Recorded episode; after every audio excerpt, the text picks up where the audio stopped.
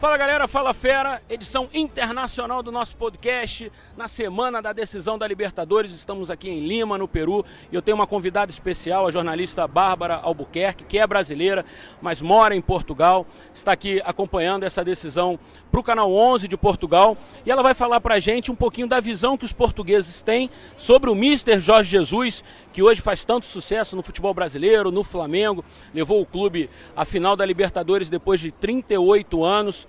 Bom, Bárbara, esse podcast a gente fala sobre tudo, sobre todos os clubes, principalmente no Rio de Janeiro, mas como o Flamengo está numa semana especial, é, acaba que a gente fala um pouquinho mais do Flamengo em relação aos outros times, né? E então eu queria te perguntar isso, assim, como é que os portugueses enxergam hoje esse sucesso do Jorge Jesus?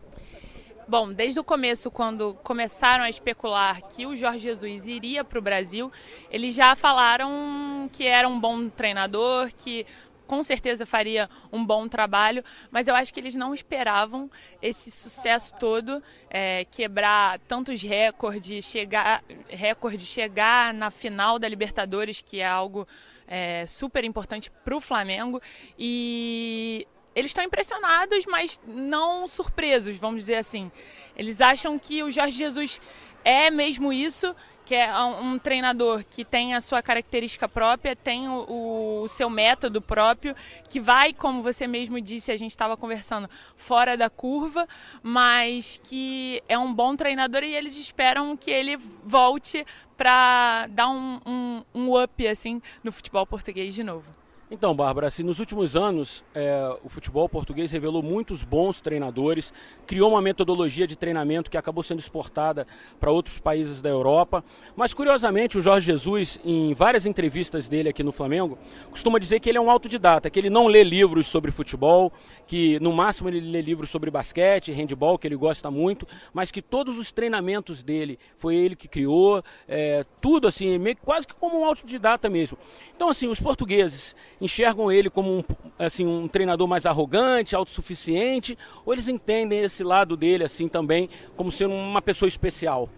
Eu acho que eles não veem como um arrogante, eu acho que eles veem ele como essa, esse personagem, que ele sempre foi assim.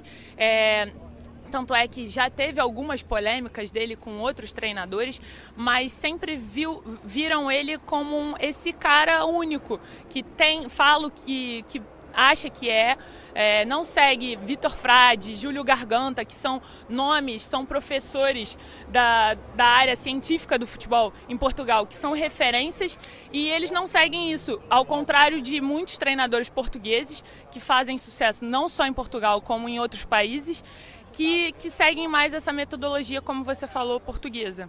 Como é que é a relação do Jorge, por exemplo, com o Mourinho, com o André Vilas Boas, que são técnicos portugueses, é, com mais o Jardim também? Eles têm alguma relação? Já, já se envolveram em algum embate, por exemplo? Bom, eu acho que não. Assim, é, o que eles falam pelo menos pelos treinadores que eu conheço lá, é que o Jorge Jesus ele tem o jeito dele mas que ele respeita sempre o próximo, independente de rivalidade, vamos dizer assim, porque faz, fazem muito essa comparação também com o Mourinho, e agora, já que o Mourinho foi pro, pro Tottenham, vão começar a fazer essa comparação de querer, ah, mas o Mourinho conseguiu isso com o Real Madrid, agora vai conseguir com o Tottenham, e ele vai conseguir com outro clube é, inglês? Será que ele vem para o futebol inglês? Então, assim, eu acho que ele respeita muito e deixa as pessoas sempre falar o que querem e depois chega chegando e, e fala o, realmente o que, que acontece de fato.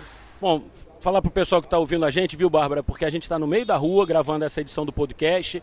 É, acaba que a gente tem que aproveitar as oportunidades mesmo. E o trânsito aqui em Lima, na capital peruana, é caótico. Eles adoram uma buzina, como o pessoal em casa deve estar tá ouvindo agora. Então, mas acho que a nossa conversa está tá ótima, está em primeiro plano, como a gente costuma dizer, e está todo mundo entendendo super bem. E como é que os portugueses estão vendo essa final? Qual o interesse deles? Assim, o que, que você está passando de notícia daqui para lá? É, que, que você tem acompanhado, o que, que você sente que o povo português quer saber do Flamengo? É o Jorge Jesus mesmo ou um pouquinho mais?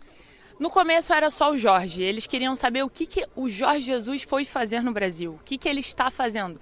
E quando começaram a ver o sucesso dele, quando começaram a ver que o, o canal português está transmitindo os jogos e viu que o, o time do Flamengo não é qualquer time. Tem nomes que eles acompanharam desde sempre, tanto na Europa quanto sempre já de olho em alguns jogadores. Então eles viram como o Flamengo joga e eles estão interessados em saber quem é o Flamengo. E hoje em dia eu falo porque eu moro em Lisboa e vejo muitos portugueses interessados e colegas meus de trabalho querendo saber como vai ser o jogo. Muitos, até torcedores do Sporting, que vê uma fase não muito boa do clube, estão assistindo mais o, o, Flamengo, já que passa toda semana no, na TV portuguesa, do que o próprio Sporting, porque eles querem ver o que, que o Jesus está fazendo e ficam na esperança de ver se o Jesus volta e vai fazer o mesmo. E ficam especulando: olha, esse William Arão eu queria muito para o meu time, é, o Gerson joga muito bem. E ficaram muito impressionados, muito impressionados com o William Arão e com a evolução deles, porque o português, é, pelo menos o, os que eu tenho muito contato, eles costumam ver muito jogos e não só os de agora como os de antes, para comparar. E eles viram a evolução nítida do Ilharão e notaram que foi mesmo o Mister que fez isso, porque é, é uma característica mesmo dele. Então eles ficaram impressionados e, e querem muito isso. Eles ficaram também impressionados com o Pablo Mari, que ninguém conhecia, assim, não era muito comum de ver, e viram um, um cara extra, extraordinário no futebol, indo para o futebol brasileiro. Então, assim, eles estão querendo saber e com certeza a audiência vai ser muito grande em Portugal para assistir essa final e com certeza eles estão torcendo para os brasileiros. Valeu, Bárbara. Obrigado pela tua presença aqui no Fala Fera. Espero que você tenha gostado também de participar com a gente.